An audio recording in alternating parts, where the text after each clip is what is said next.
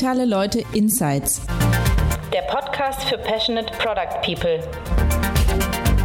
Wir zeigen euch die Tools, Taktiken und Methoden digitaler Professionals. Hallo und herzlich willkommen zum Digitale Leute Podcast. Mein Name ist Thomas Riedel und heute darf ich euch erneut einen neuen Host vorstellen. In Episode 8 habe ich euch Tim Herbig vorgestellt, der bereits mit zwei interessanten Produktmanagern für unseren Podcast gesprochen hat. Der Host dieser Episode ist Christoph Bereser, Designer und Geschäftsführer der Space Pilots in Köln. Er wird sich in Zukunft in diesem Podcast mit spannenden Produktdesignern austauschen und sich auch gleich nochmal selbst vorstellen. Der erste Gesprächspartner für Christoph ist Hartmut Obendorf, Head of Product Design bei MyTaxi. MyTaxi ist die weltweit erste Taxi-App, die eine direkte Verbindung zwischen Fahrgästen und Fahrern hergestellt hat. Mittlerweile werden 10 Millionen Fahrgäste an über 100.000 Fahrer in 100 Städten vermittelt. Über 500 Mitarbeiter arbeiten in 26 Niederlassungen in ganz Europa. Christoph spricht mit Hartmut unter anderem über den Aufbau des UX-Teams bei MyTaxi, wie sie in Lissabon den Hive E-Scooter gelauncht haben und was die Ankündigung von Daimler und BMW für Hartmuts Abteilung bedeutet, MyTaxi und andere Dienste unter der neuen Marke FreeNow zu firmieren. Und jetzt wünsche ich euch viel Spaß mit Hartmut und Christoph.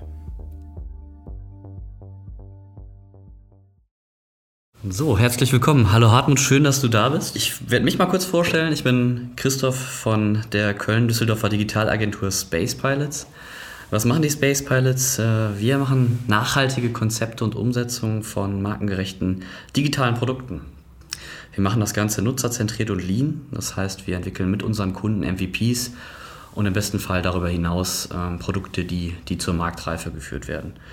Ich selbst habe äh, UX-Design gelernt und bin mittlerweile in der Position, dass ich das Produktteam aufbaue und die Agentur wachsen lasse. Das ist so mein, mein Hintergrund. Viel wichtiger ist aber heute, ähm, was du so machst. Ähm, Hartmut Obendorf, du bist äh, Head of Product Design von MyTaxi.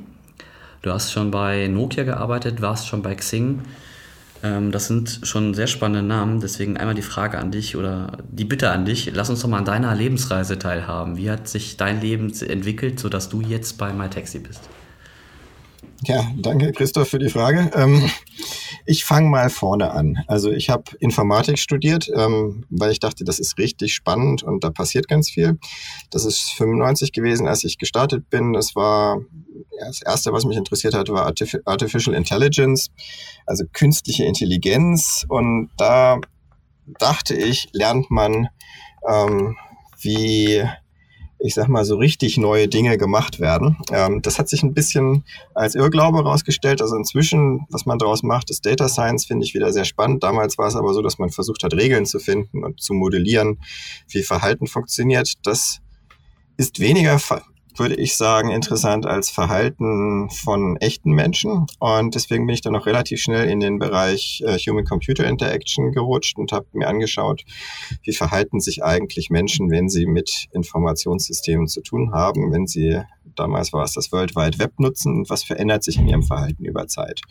Und so habe ich dann eben auch ähm, nachdem ich fertig war mit dem Studieren, ein bisschen weiter Zeit noch an der Uni verbracht und mich damit beschäftigt, ähm, ja, was kann man eigentlich aus den Spuren machen, die äh, Menschen zum Beispiel eben beim Nutzen des Webs äh, so hinterlassen und was kann man daraus lernen darüber, was für Verhaltensweisen es eigentlich gibt.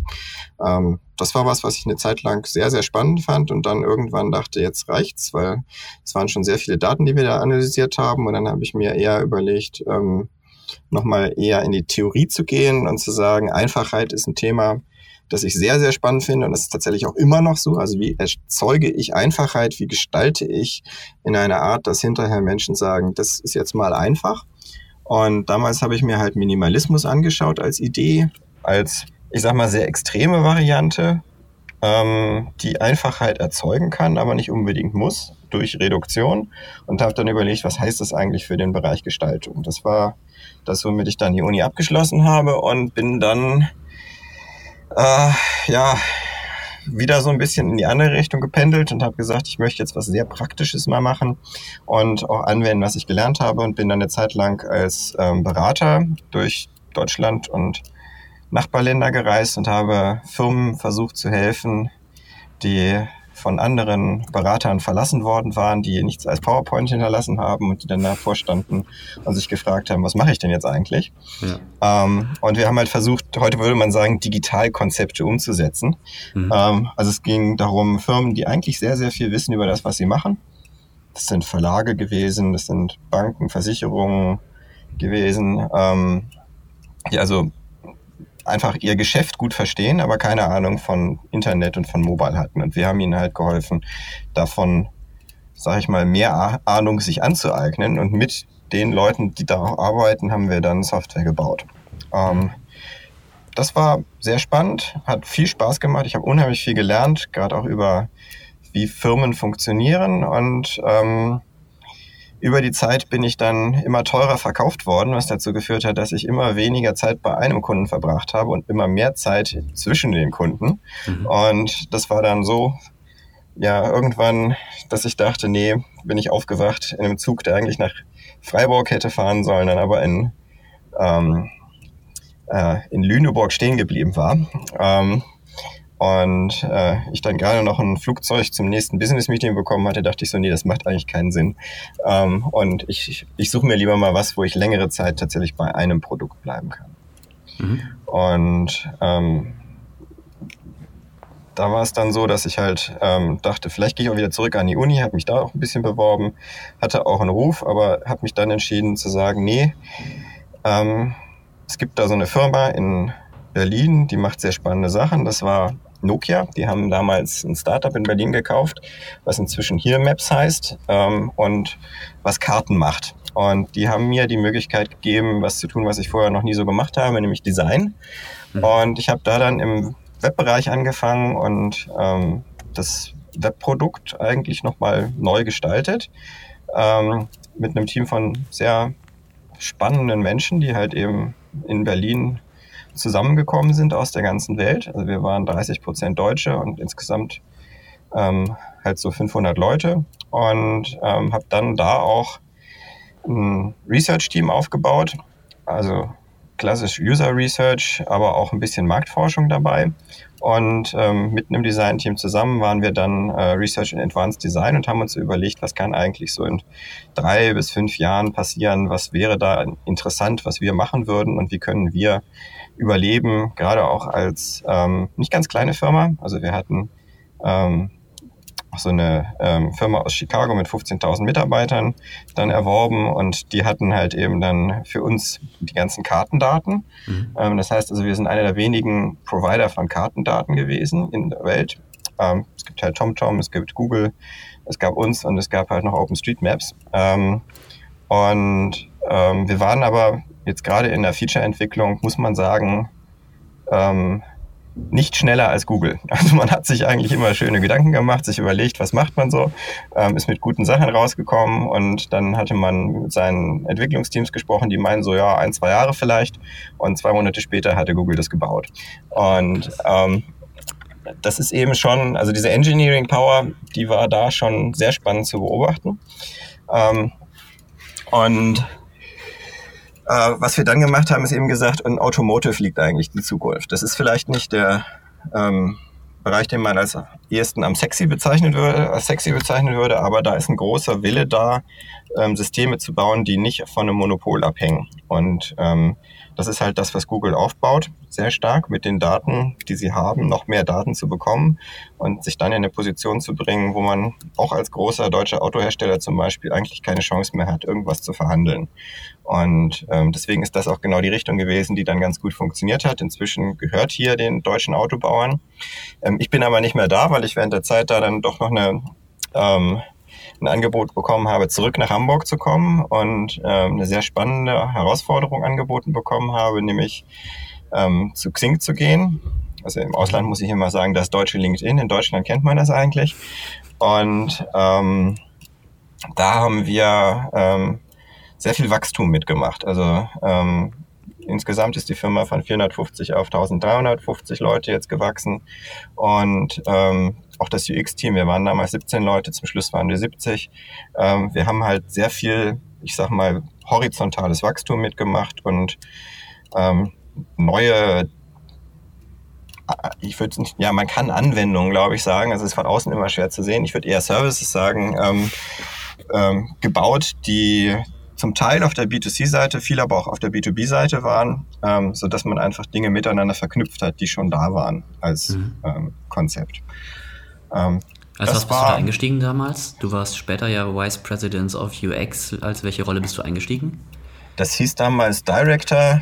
Das war aber auch so, ähm, also ich, das war eigentlich häufig so, dass ich zu einer Firma gekommen bin, dass die gar nicht so genau wussten, was sie brauchen. Mhm. Ähm, und dass ich ihnen versucht habe, das am Anfang dann zu erzählen. Was sehr schön ist, wenn man halt wirklich auch seine eigene Rolle definieren kann. Also die brauchten jemanden, der für sie irgendwie Design organisiert. Und mhm. das ist tatsächlich auch jetzt wieder bei MyTaxi meine Rolle. Also ich habe dann irgendwann angefangen, Sommer letzten Jahres mit MyTaxi zu sprechen. Da war ähm, von deren Seite aus eigentlich noch gar nicht das Bedürfnis da, dass ähm, da was passieren könnte. Aber es ist über die Zeit im Gespräch auch entstanden, oh, Design könnte was Wichtiges sein und wir könnten tatsächlich auch davon profitieren, wenn wir Design ein bisschen mit mehr Kraft angehen. Und ähm, so bin ich jetzt eben auch zu MyTaxi gekommen. Ähm, hier heiße ich jetzt Head, aber das ist eigentlich auch wieder Leitung vom UX-Team. Also die Funktion ist eine ähnliche, nur ist das Team jetzt eben wieder im Aufbau. Also wir müssen uns eben überlegen, wie wir wachsen können. Und die Situation ist eine extrem spannende, weil, ähm, ich weiß nicht, ob du es mitbekommen hast, aber im Januar sind ähm, BMW und äh, Daimler zusammengegangen und haben all ihre Digitalservices kombiniert. Also nicht das Auto bauen, aber eigentlich das, was ähm, im digitalen Bereich momentan Spannendes passiert. Und ähm, sowas wie ParkNow kennt man vielleicht nicht so, ist aber tatsächlich Marktführer in vielen Märkten. Mhm. Ähm, es gibt noch Movil, es gibt das, was man auf jeden Fall kennt, DriveNow und Car2Go und es gibt eben MyTaxi. Ähm, und wir sind eigentlich sogar der größte Teil davon und haben die meisten ähm, ich sag mal, Vermittlungen. Äh, die meisten Nutzer hat tatsächlich die Pack-Sparte. Äh, ähm, und ähm, äh, das ist halt eine sehr, sehr interessante Situation, weil zum einen ähm, gibt es eine Idee von, wie könnte eigentlich Mobilität in Zukunft aussehen und wie könnte das alles zusammengehen, ohne dass es wirklich ganz konkret ist.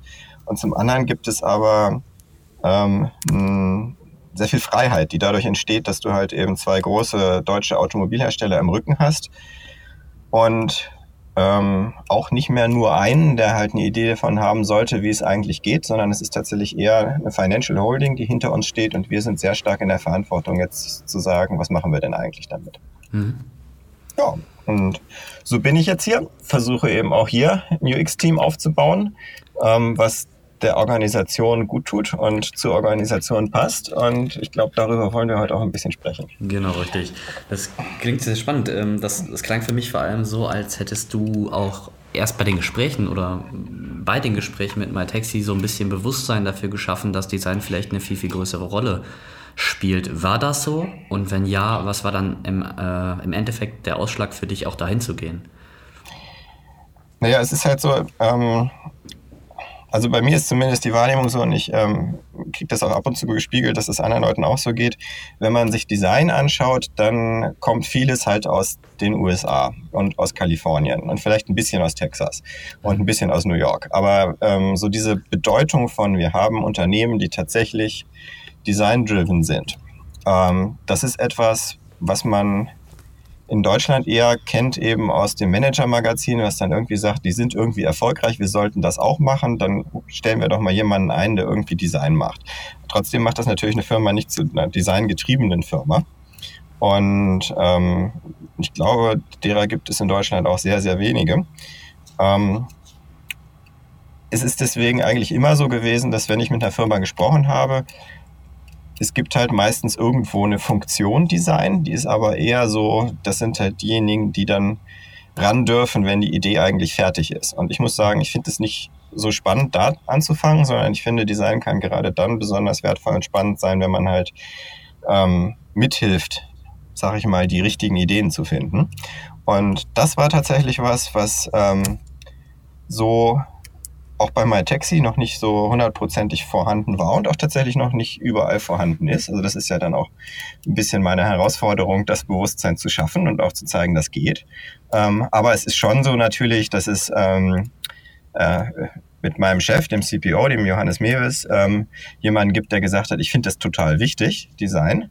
Mhm. Ähm, und eben sozusagen jemand, der den Wert sieht. Ansonsten, ähm, also das war mir auch wichtig. Ich habe auch mit anderen Firmen äh, gesprochen, wo ich so das Gefühl hatte, die könnten das brauchen, aber ähm, irgendwann habe ich festgestellt, die wollen das gar nicht.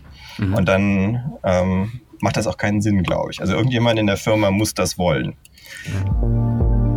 Wir laden euch herzlich zum Digitale Leute Summit 2019 ein, der zweiten Ausgabe unserer Konferenz für digitale Produktentwicklung. Unter dem Motto Build Better Digital Products heißen wir am 27. und 28. November über 1000 Passionate Product People zu Workshops, Fireside Chats, Talks und Panels im Kölner Palladium willkommen.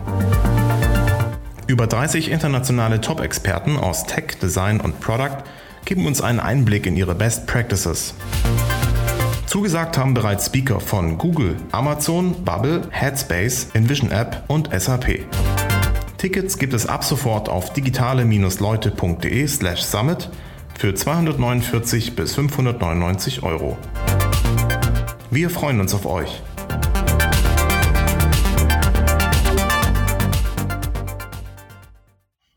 Was äh, heißt denn für dich im Endeffekt, dass eine Organisation wirklich designgetrieben ist? Du hast so ein bisschen angedeutet, wenn nicht erst bei den entwickelten Ideen der, das Designteam ansetzt, sondern vielleicht schon früher. Also geht es dann schon um, weiß ich nicht, Ideen von Innovation, dass das Designteam da eine Rolle spielt? Oder wann ist eine Organisation wirklich design-driven für dich?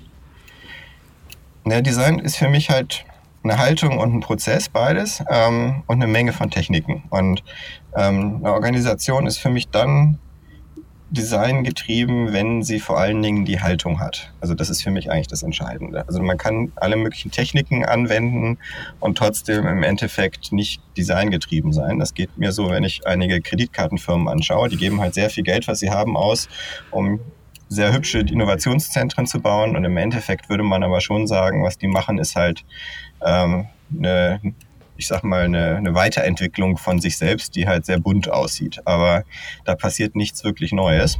Ähm, ich glaube, für mich ist sehr wichtig, dass man halt ähm, jede Form von Daten eigentlich mit einbezieht in den Entwicklungsprozess. Also dass man dahin kommt, dass man ähm, das, was man mit qualitativem Research rausfinden kann, aber gerade auch bei MyText ist es halt sehr spannend, auch die Daten, die wir selbst sammeln, eben sich anzuschauen und zu gucken, was passiert denn da eigentlich? Wir haben was gemacht, das hat irgendwie das Verhalten verändert von Leuten. Und ähm, jetzt haben wir eine neue Situation und wie gehen wir eigentlich damit um? Ist das das, was wir wollten? Ist das eventuell in die richtige Richtung oder ist das eigentlich gar nicht das, was wir tun wollten? Und das ist etwas, so diese Feedback-Schleife aufzubauen. Ähm, einmal eben viele Datenpunkte zu haben, um möglichst aktuell zu sein und auf der anderen Seite immer wieder reinzuschauen und auch Bedeutung in die Datenpunkte zu bringen ähm, und auch mit Leuten zu sprechen und zu verstehen, was wollen die denn eigentlich. Ähm, also das ist für mich ein ganz, ganz wesentlicher Teil von ähm, eine, eine Firma ist Design getrieben und ähm, das ähm, ist vielleicht ein Verständnis, würde ich jetzt sagen, was nicht unbedingt in den USA jeder teilt. Also da geht es eben häufig auch darum, Design muss als Funktion im Vorstand vertreten sein oder Design muss einfach viele Mitarbeiter haben oder die müssen wichtige Dinge tun. Ähm, für mich ist das eher wichtig, dass eine Firma die richtigen Dinge wichtig findet. Und dann muss das nicht unbedingt die Designabteilung sein. Mhm. Du hast gerade auch von viel von Daten gesprochen. Ist Designgetriebenheit dann auch immer eine gewisse Datengetriebenheit oder funktioniert gutes Design auch nur mit Daten? Es gibt ja unterschiedliche Formen von Design. Also man kann ja sagen, ich bin genial und ähm, ich habe eine Idee und die ziehe ich wirklich durch und dann funktioniert das auch ganz gut. Und das klappt ja auch eine ganze Weile, glaube ich, ganz gut. Das sieht man, finde ich, am Hardware-Design von Apple.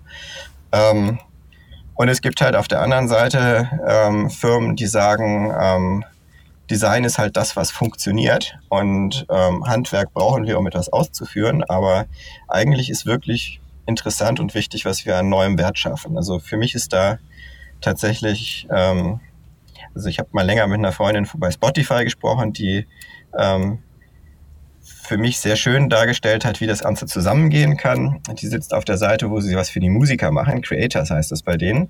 Und ähm, man verdient ja als Musiker bei Spotify eigentlich fast nichts. Auf der anderen Seite ist es aber so, dass die trotzdem für einen Wert schaffen können. Und sie haben zum Beispiel so ein Produkt gebaut, wo man eben sagen kann, in welcher Stadt sollte ich jetzt eigentlich äh, ein Konzert machen, wenn ich jetzt eine Tournee mache? Und welche ähm, welche Konzerthalle sollte ich mieten, wie groß sollte die sein. Und ähm, wenn ich mir dann einfach so eine automatische Tourplanung geben lassen kann, auf Basis von wo werde ich denn gehört, das ist schon ein ziemlich gutes Feature. Ne? Also das ist halt so die Frage, wie balanciert man eigentlich ein Geschäftsmodell und die Bedürfnisse der Nutzer miteinander aus. Und ähm, das ist tatsächlich auch eine Kernfrage, die wir hier bei MyTaxi haben. Klingt sehr, sehr spannend, sehr, sehr cool. Ähm, würde ich am liebsten allein auf das Thema Spotify und so weiter nochmal eingehen. Ähm, ich würde den Fokus aber tatsächlich noch so ein bisschen mehr auf MyTaxi und dich legen. Ähm, du hast jetzt bei dir die Rolle Head of Product Design. Ähm, wie, wie wird die Rolle von, von MyTaxi und von dir interpretiert? Was heißt das genau? Also bei uns ist einfach, äh, sagen wir mal, Titel sind sehr einfach. Es gibt halt den Vorstand, dann gibt's Heads und dann gibt es irgendwie den Rest der Organisation. Man hat halt Verantwortung für einen Bereich. So und Product Design, das ist das, was man ein bisschen erklären muss. Ähm, das ist halt in der Produktorganisation alles, was irgendwie mit Design zu tun hat. Ähm, und es ist zum Beispiel so, dass wir jetzt gerade eine Copywriter-Funktion auch aufbauen. Also ähm, wir schauen halt, was braucht es eigentlich im Produkt. Und bei uns ist es eben so, wir haben ein sehr ich sag mal, gerade im B2C-Bereich sehr schmales Produkt. Also wir haben relativ wenige Dinge, die du zu sehen bekommst, wenn du mhm. ähm, äh, eben ein Taxi orderst. Ähm, deswegen sind die einzelnen Teile extrem wichtig. Also jede kleine Änderung, die wir machen, hat relativ große Auswirkungen.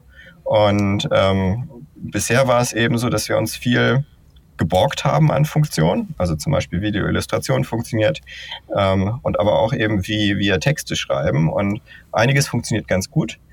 Ähm, anderes würde ich sagen, da kann man noch zulegen und da kann man noch besser werden, da kann man noch eine eigene Stimme zum Beispiel entwickeln. Deswegen Product Design ist für uns halt eben ähm, auf der einen Seite haben wir ähm, den Research-Bereich, dann haben wir halt ähm, Design, da unterteilen wir eigentlich auch nicht weiter. Wir stellen halt Menschen ein, die unterschiedliche Dinge können, aber nicht so sehr nach Funktion. Und dann kommt jetzt eben Copywriting dazu und dann schauen wir, was es als nächstes braucht. Mhm. Wie sieht das ganz alltäglich aus? Hast du so ein, mal so ein Beispiel, wo du uns durch ein neues Konzept oder neues Feature mal durchführen kannst? Also kommt da jemand mit einer Idee? Wenn ja, wer ist das? Kann das jeder sein? Und wie geht der mit der Idee um, bis ihr sie dann wirklich ähm, auch in das Produkt ein, ein implementiert? Ja, da kann ich noch mal ein bisschen zurückkommen auf dieses, was ist eigentlich das Problem, was wir lösen. Also wir haben halt, ähm, als Firma sind wir in Konkurrenz mit sehr vielen anderen Firmen. Also zum einen dem Taxizentralen, würde ich sagen, die halt sonst die Taxivermittlung machen. Ähm, das ist mal eine freundliche Konkurrenz, mal eine weniger freundliche Konkurrenz. Ähm, der Unterschied zwischen denen und uns ist aber, wir haben ein anderes Modell. Also wir haben einfach ein anderes Angebot für Taxifahrer und wir sind international. Das sind die eigentlich meistens nicht. Wenn man jetzt international guckt, dann ähm, fällt einem auf, oh, da gibt's ja auch noch Uber und Lyft, also sehr große, ähm, aus den USA kommende Mitbewerber. Und bei denen ist es der große Unterschied, würde ich sagen, dass wir halt mit den bestehenden Strukturen arbeiten, während von denen sehr stark der Druck kommt, irgendwie Disruption zu erzeugen. Und wir sagen eben, Disruption muss nicht unbedingt immer gut sein.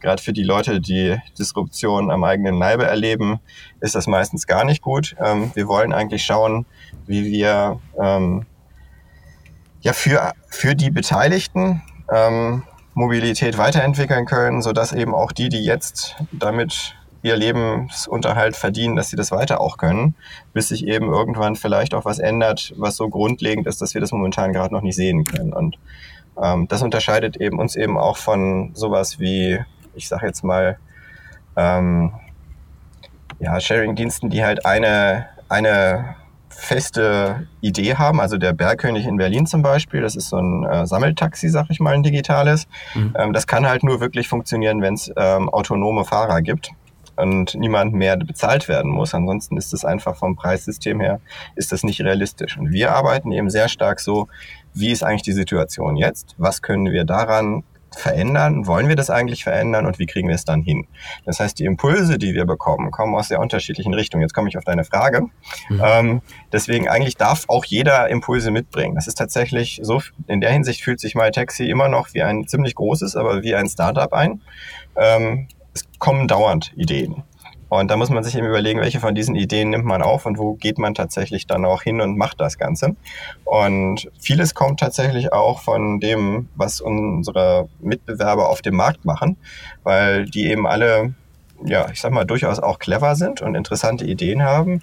Der Punkt ist aber, dass wir uns eben eigentlich immer überlegen müssen, passt das eigentlich zu dem, was wir machen wollen? Also was ist unsere Idee davon, wie wir Mobilität gestalten wollen und können wir dann einfach genau dasselbe machen wie ein Uber oder ein Lyft oder erzeugt das etwas, was wir gar nicht unbedingt haben wollen? Mhm. Und deswegen ganz konkret, ne, also es kann sein, dass irgendjemand im Urlaub war, gesehen hat, das ist da neu, das machen die jetzt anders. Zum Beispiel in den Staaten haben sie gesehen, oh, jetzt macht Uber was mit dem Trinkgeld anders. Mhm. Und es ist eben so, wenn wir dann überlegen, Trinkgeld, was heißt das eigentlich? Trinkgeld ist durchaus etwas, was wichtig ist, wo wir tatsächlich momentan deutlich besser sind, aber auch wo es ähm, kulturelle Unterschiede gibt. Also Spanien und Italien weniger Trinkgeld, Deutschland und Großbritannien mehr Trinkgeld. Ähm, und ähm, wir sind da jetzt schon sehr lokal. Also wir bieten da unterschiedliche ich sag mal, Möglichkeiten an Trinkgeld zu geben. Also die Ranges, die wir anbieten, sind unterschiedlich, aber man kann es sicherlich noch viel besser machen, als das, was wir momentan tun, indem man einfach besser erklärt und zeigt, was bedeutet das eigentlich für einen Fahrer, ähm, wenn der jetzt Trinkgeld bekommt. Also ne? mhm. was heißt das ganz konkret, um diese Bereitschaft auch zu erzeugen. Und das hat ganz viele ähm, Abhängigkeiten und zum Teil sind die auch technischer Art. Da muss man eben wirklich in das Detail reingehen und schauen, ah, in Großbritannien wird auch so wenig Trinkgeld gegeben im Verhältnis zu uns, weil die Quick Payment haben. Das heißt, du steigst ins Taxi ein, du steigst aus dem Taxi aus und das Bezahlen passiert automatisch. Ähm, da hast du gar nicht die Chance, Trinkgeld zu geben in dem Moment. Bei uns ist es so, wenn du aus dem Taxi aussteigst, musst du dem Taxifahrer in die Augen gucken und währenddessen sozusagen auswählen, was hast du an Trinkgeld zu geben. Das macht einen riesen Unterschied.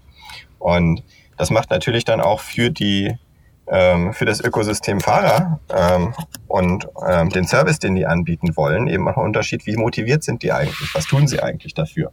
Das wiederum hat damit zu tun, wie erlebt man eigentlich die Fahrt. Also es sind sehr, sehr viele Dinge und das ist so spannend, finde ich, an dem, also viel spannender, als ich mir das vorgestellt hatte, muss ich sagen. Ich dachte, Taxifahren ist eigentlich relativ simpel und einfach.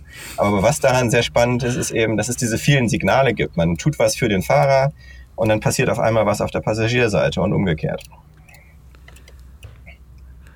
Das ist echt ein spannendes Beispiel mit dem Trinkgeld. Ich glaube, ähm, das war es vielen gar nicht bewusst, was da eigentlich dranhängt, vor allem die kulturellen Aspekte. Du hast gesagt, ihr seid B2C-seitig sehr schlank aufgestellt. Äh, man sieht wirklich wenig. Ich habe mir das auch nochmal angeguckt. Ähm, das wirkt ja eigentlich wie eine sehr schlanke App. Wenn dann jetzt jemand mhm. daherkommt und sagt, lass uns mal was mit Trinkgeld machen, dann ähm, ist das für dich, für euch ja scheinbar eine echt große Veränderung. Kannst du was darüber sagen, wie lange ihr da in so einem, in so einem Research- und Konzeptionsprozess wart, allein für diese Funktion? Ähm, das geht tatsächlich alles relativ schnell und schlank, ähm, weil ähm, dazu kann ich das jetzt nicht sagen. Ich sag mal, wir haben halt, ähm, ähm, wir haben zum Beispiel in Lissabon haben wir Scooter gelauncht. Das sind so elektrische Roller, würde ich sagen. Ähm, zum einen, weil das gerade jeder macht und das irgendwie ganz spannend ist. Zum anderen, weil es aber tatsächlich von der Idee her sehr, sehr interessant ist, weil es ich sag mal, genutzt wird von Leuten, die eigentlich ein Taxi nie nutzen würden. Und die auch ähm, ein Car2Go nicht unbedingt nutzen würden. Ähm, beziehungsweise ähm, es ist eine Alternative, ähm, zum Teil das eigene Auto für kurze Strecken eben auch einfach zu nutzen. Also es ist etwas, was so ein bisschen so eine ökologische Komponente hat und eine relativ ähm, ich sag mal, ähm, schnelle Monetarisierung auch mit sich bringt, weil die Geräte relativ günstig sind. Und das war was, wo wir gesagt haben, das wollen wir gerne machen, da wollen wir gerne dabei sein. Ähm, Research und Design haben ungefähr zwei Wochen gedauert. Ähm, in zwei Monaten waren wir auf dem Markt mit ähm, 700 Rollern sozusagen in Lissabon. Also das ist eine Geschwindigkeit, die ist schon relativ ähm, gut, würde ich sagen. Ähm, in dem Fall war es auch, sage ich mal, gut, dass wir das nicht alleine gemacht haben, sondern einen ganz guten Partner für die Implementation hatten. Aber wir können relativ schnell sein, wenn wir wollen. Ja, das äh, klingt schon wirklich sehr, sehr schnell. Also da, wie viele Mann waren da so eingebunden? Kann man das irgendwie abschätzen mit, mit dem Partner zusammen? Vier, vier Mann und auf der Partnerseite nochmal ungefähr zehn. Wow.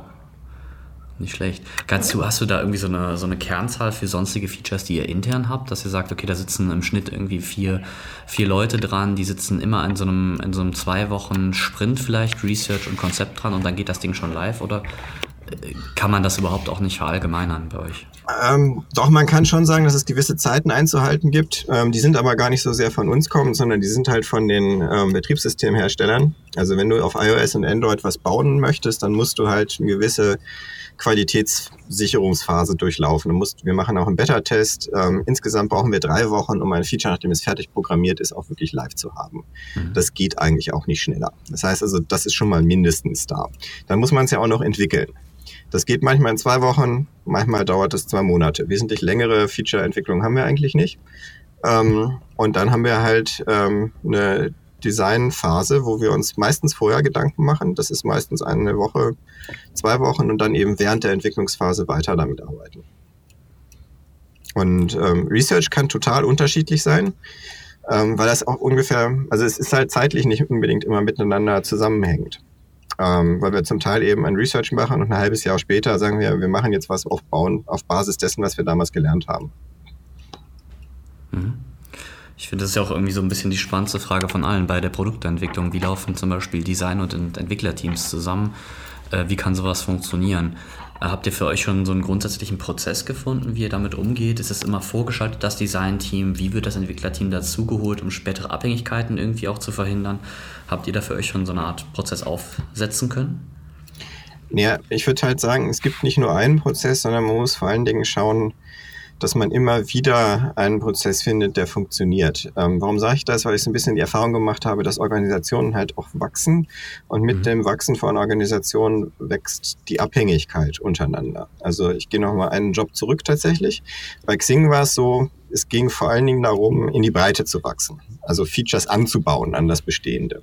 Deswegen haben wir da jedes Team wirklich zu einem Full-Stack-Team gemacht und einen Designer in jedes Team gesetzt und auch ähm, die Funktion Visual Design und Interaction Design explizit besetzt, um maximale Geschwindigkeit in den Teams zu haben.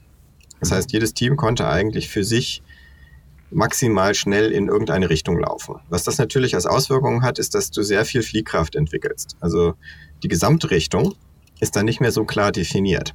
Mhm. Und ähm, Querbeziehungen fallen dann manchmal eben auch unter den Teppich. Also da war es zum Beispiel so, dass man halt eben sich überlegt hat, hm, eigentlich wäre das jetzt total super. Xing ist ja so eine Jobbörse zum Teil eben auch. Wenn man jetzt, ich sag mal, ähm, auf als Kunde einen Schalter umlegt, sagt, ich bin daran interessiert, dass ich jetzt gerne irgendwie Jobangebote hätte. Und dann würde man auf der anderen Seite, auf der Recruiter-Seite, sofort irgendeinen Mechanismus bauen, der dann sagt, ja, super, der kriegt jetzt sofort eine Nachricht. Ich habe die schon mal abgespeichert und der bekommt die jetzt sofort. Ähm, das ist aber was, was tatsächlich sehr schwer hinzubekommen war, weil die Prioritäten halt nicht zusammengepasst haben. Also auf der Nutzerseite, da war es eben so, das war total wichtig. Auf der B2B-Seite war das dann weniger wichtig, weil für die wäre das jetzt nicht so eine Riesensache gewesen. Und mhm. deswegen, ähm, es gibt immer nur, sag ich mal, Organisationen, die bestimmte Dinge schwer machen. Also so eine dezentrale Organisation macht es halt schwer für einen, ich sag mal, Vermittlungsstandort oder Marktplatz wirklich etwas durchzuziehen, was sauber funktioniert. Dafür schafft es eben die, die Kapazität, ganz viel gleichzeitig machen zu können. Und was man dann eben auch noch braucht, ist eben, man muss halt eben gucken, wie macht man eigentlich Design-Ops, ähm, wie baut man ein Designsystem auf, wie schafft man ähm, eine visuelle Sprache, die halt Zusammenhang bringt. Ähm, und das ist eben auch ein Thema gewesen, das war bei Xing total wichtig. Bei MyTaxi haben wir das jetzt nicht, weil wir ein sehr kleines Team haben. Also wir sind momentan ähm, fünf Designer für die gesamte Firma. Ähm, und ähm, wir haben zwar Verantwortlichkeiten, also jeder hat vor allen Dingen einen Bereich, den er betreut, aber ähm, man darf bei MyTaxi als Designer sehr, sehr viel auch sehr selbstverantwortlich machen. Also man kriegt ähm, nicht nur so einen kleinen Teil des Produktes, wo man dann ab und zu mal halt im schlimmsten Falle irgendwie die Reihenfolge der Buttons ändern darf, sondern man kann halt wirklich immer mal wieder ähm, äh, etwas ganz neu konzeptionieren und ähm, einen großen Teil von Verantwortung übernehmen. Und das ist was, was es, glaube ich, sehr spannend macht, als Designer jetzt in dieser Phase für MyTaxi zu arbeiten. Das ist allerdings auch eine relativ hohe Herausforderung. Und was unser Setup jetzt eben ist, ist, wir haben ein zentrales Design-Team, was immer etwas vorarbeitet, wo es dann Übergabe zum Entwicklungsteam gibt. Da muss mhm. das Design gut genug sein, dass man schätzen kann. Mhm. Und dann werden die Feinheiten halt so geklärt, dass man dann eben einen Designer, sag ich mal, auch an ein Team ab und zu mal ausleiht. Der sitzt dann ein paar Tage da in der Woche und der zieht dann die, ähm, die letzten Feinheiten halt noch äh, sauber mit dem Team zusammen. Ah, okay, also ihr, ihr, versucht nicht die Entwickler in eine frühe Designphase dazu zu holen, sondern ihr versucht einen Designer in eine spätere Entwicklungsphase mit einzubauen, sozusagen. Genau. Ja, okay. also wir brauchen natürlich auch, das haben wir auch, wir haben halt Lead-Designer, äh, Entschuldigung, Lead-Entwickler, die sind einfach schon länger dabei, die wissen, wie schwierig etwas ist. Also wir holen uns in der frühen Designphase schon Feedback, wenn wir eben zum Beispiel sagen, hier, das wäre doch total super, wenn das so funktionieren würde ähm, dann ist das relativ wichtig zu wissen, ist das jetzt ein Monat Arbeit oder eine Woche. Ähm, aber das ist häufig so, da brauchen wir halt so, ähm, ja, sag ich mal, Feedback, das kriegt man sehr schön über den Flur. Hm. Okay, wenn man denn beisammen auch sitzt, ne? Aber das ist dann ja. so, dass ihr einen Entwickler habt, der den Spielverderber spielen kann und sagen kann, ähm, schön, was ihr euch da alle ausdenkt, aber das, äh, das ist so viel Arbeit, das äh, wird keinen Return fahren. Ja, also das ist halt, deswegen, wir sind halt auch in zwei Entwicklungsstandorte aufgeteilt. Ähm, wir machen viel fahrerseitig in Barcelona und viel eben kundenseitig hier in Hamburg. Und ähm, so sind halt eben die Entwicklungsteams aufgebaut und deswegen haben wir so auch das Designteam aufgeteilt. Cool. Seid ihr mal eine Frage nebenher, seid ihr in irgendeiner Weise auch auf Remote-Arbeit ausgelegt oder so, so eine Remote-Zusammenarbeit im Produktteam? Gibt es da irgendwelche Regelungen, Organisationen? Also es gibt wenig offizielle Regelungen, auch da ist MyTaxi sehr Startup. Ähm, mhm. Aber es ist bei uns im Team gibt es die Regel, dass ähm, man immer so arbeiten sollte, wie man das am besten kann. Also wenn jemand im Homeoffice gerade produktiver ist, dann ist der im Homeoffice, das ist keine Frage. Mhm. Okay, cool. Ähm, habt ihr, also ich, ich, beobachte in letzter Zeit immer mehr, dass, ähm, dass wir den Bedarf auch haben, dass Leute so ein bisschen mehr Personal, das wir suchen aus Entwicklung, auch ein bisschen mehr Designkompetenz hat und umgekehrt, dass es im besten Fall UX-Designer gibt, die auch ähm, mehr, mehr Technik-Know-how äh, haben und vielleicht sogar ein bisschen programmieren können. Wie ist da bei euch so das, die Zusammensetzung? Wie viele Entwickler können bei euch ähm, im Design denken und umgekehrt? Also ich glaube, wir haben tatsächlich mehr Entwickler, die im Design denken können, ähm, weil die halt ähm, also ich würde auch nicht sagen, jetzt im Design im Sinne von, die sind jetzt total super mit Photoshop oder Sketch, was wir mhm. nutzen. Mhm. Ähm, das, das meine ich jetzt weniger, aber wir haben halt Entwickler, die verstehen, was wir tun. Mhm. Und deswegen geben die sehr wertvolles Feedback zu, das wird nicht funktionieren, glaube ich nicht dran, oder vielleicht könnte man das so machen, das würde besser sein. Also diese Art von Feedback kriegen wir sehr gut aus den Entwicklungsteams, weil es da durchaus Leute gibt, die einfach viel Produktwissen haben. Und das schätzen wir auch. Aber was ist halt bei uns nicht so gibt, sage ich mal, ist die Notwendigkeit, ähm, äh, als Designer viel vorzuentwickeln und Prototypen zu bauen. Wir brauchen das nur zum Testen.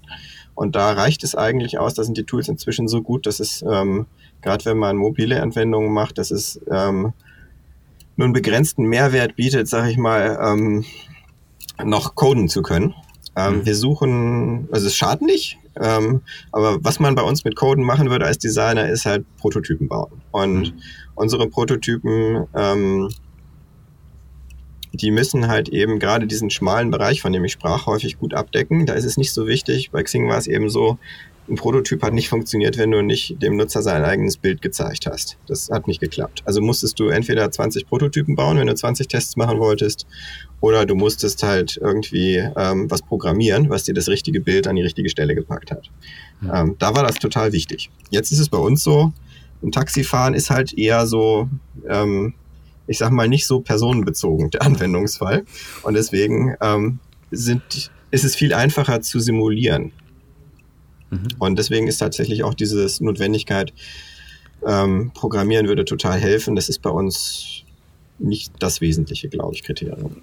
Das ist ein sehr cooles Beispiel auch dafür, wann, wann welche Form von Prototyping ja irgendwie relevant ist. Ne? Da, da, da gibt es ja auch irgendwie Abhandlungen drüber und wann macht Coded Prototype Sinn und äh, wann nicht. Da kann man sich lange fach, äh, fachlich austauschen, aber im Endeffekt entscheidet es eigentlich das Produkt. Und deswegen dieses Beispiel von Xing, was du lieferst, ist eigentlich ein super Beispiel dafür, ähm, wann es eben keinen Sinn macht, äh, da irgendwie nur visuell zu arbeiten. Sehr cool. Ja.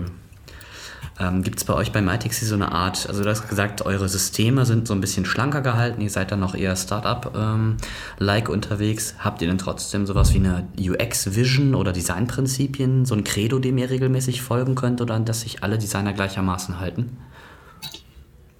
Also was wir haben, also nein, die Antwort. Und zwar bewusst nicht, weil wir haben eine Company Vision, die schon relativ viel sagt. Also wir sagen, wir wollen Mobility for Everyone machen. Das ist mhm. schon, sage ich mal, sehr nah daran, was eigentlich wir für Nutzer tun wollen. Und ähm, was wir haben ist, wir haben bestimmte äh, eine bestimmte Vorstellung davon, wie unser Service funktioniert.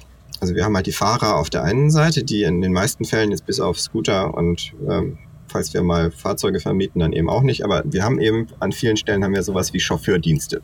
Da sind die Chauffeure total wichtig, weil 80 bis 90 Prozent der Erfahrung, ähm, der Experience, die wir bieten, ist halt mal, wie freundlich war der Fahrer und wie sah das Auto aus. Mhm. Ähm, das heißt, das kann man nicht ausblenden, das ist total wichtig.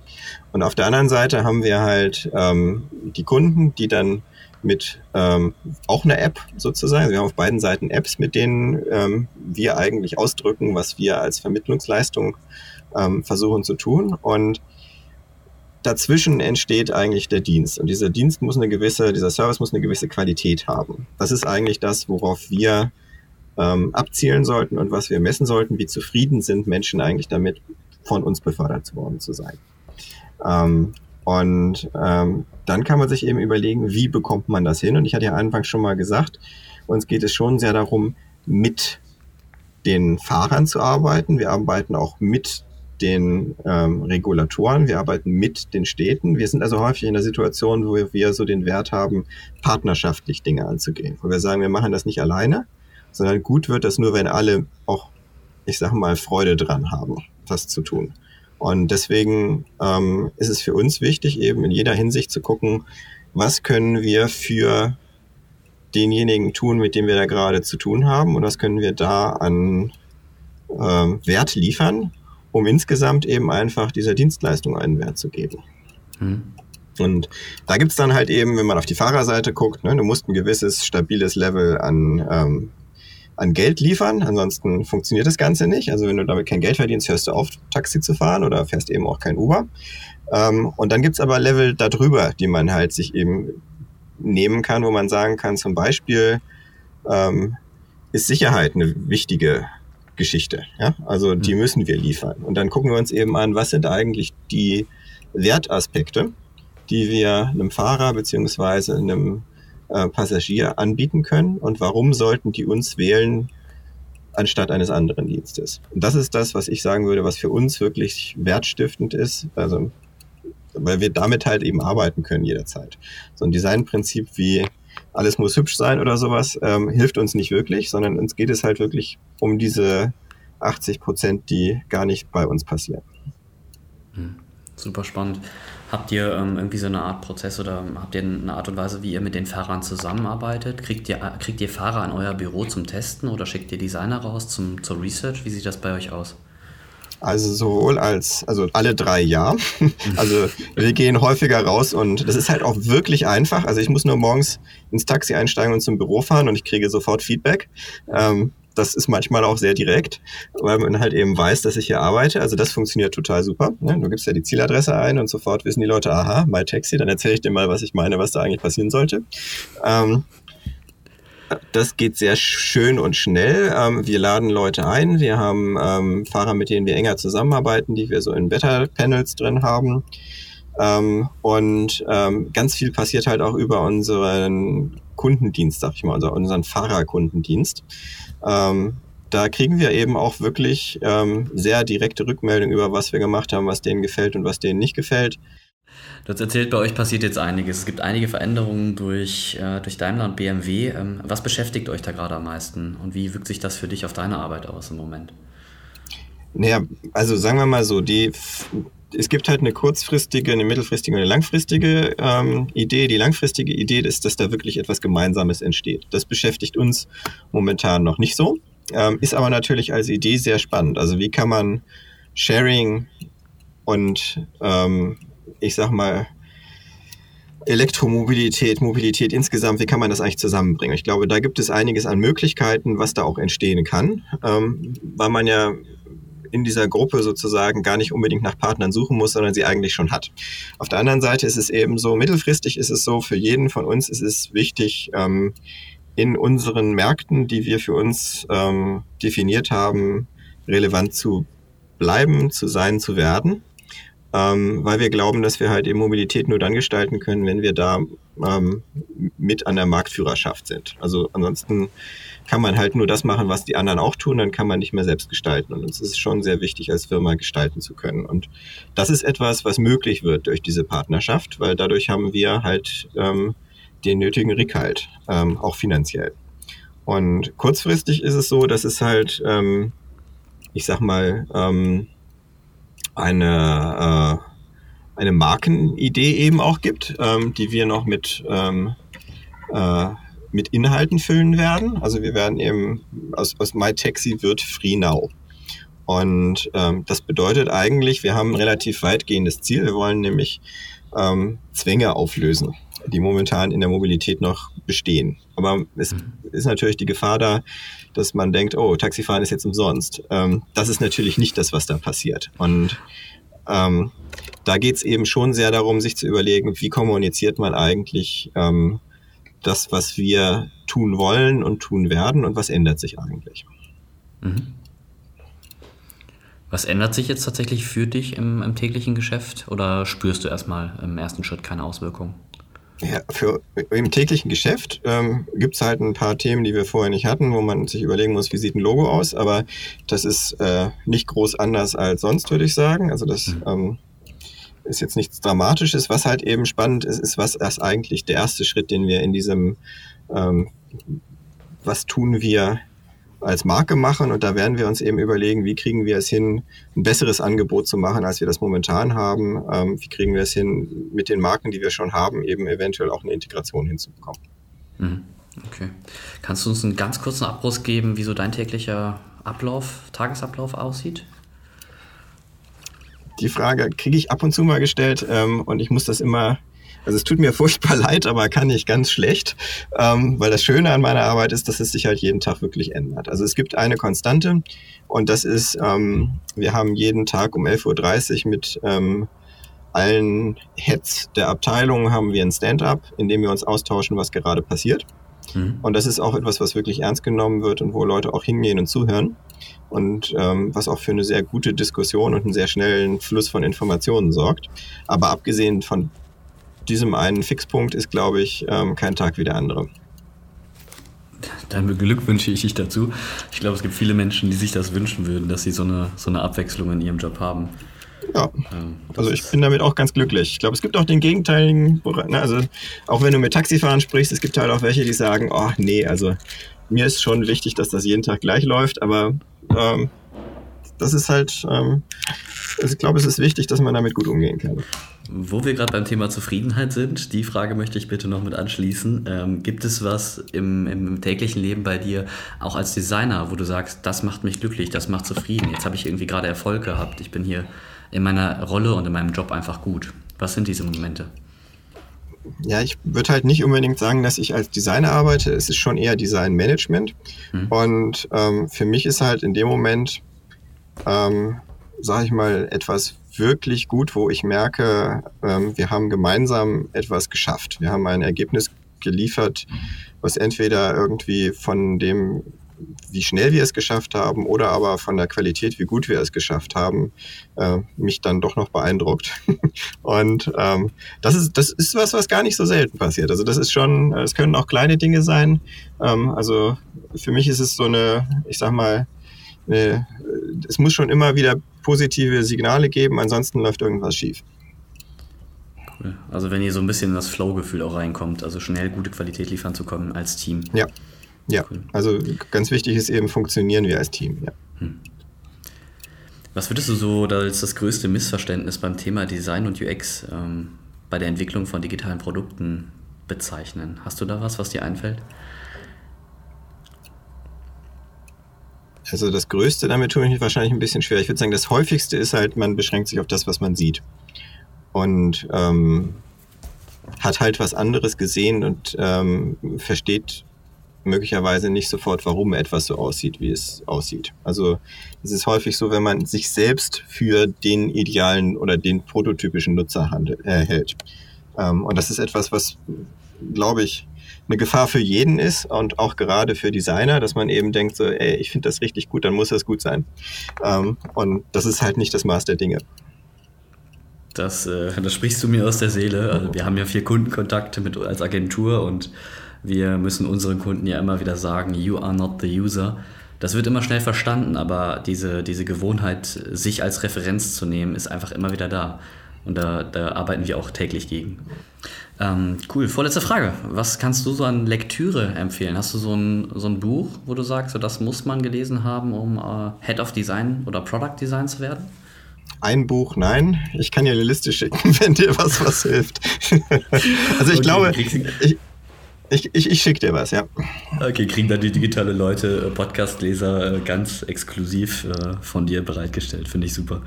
Ähm, Gibt es Leute, mit denen du aktiv sprechen, direkt sprechen möchtest? Potenzielle ähm, Designer für dein Team oder Leute, die dir einfach so Fragen stellen, Feedback geben? Gibt es da was, was du suchst? Ähm, wenn ja, wie erreicht man dich? Also erreichen ist sehr simpel, damit fange ich mal an. Man kann mich einfach irgendwie anschreiben, entweder halt ähm, auf LinkedIn oder Xing oder aber auch ähm, E-Mail, hartmut.obendorf.mytaxi.com. Das ist alles relativ unproblematisch und ich antworte eigentlich auch immer. Also es ist jetzt nicht so, dass ich hunderte E-Mails bekomme pro Tag von Designern, die mir interessante Fragen stellen wollen. Das ändert ähm, sich jetzt.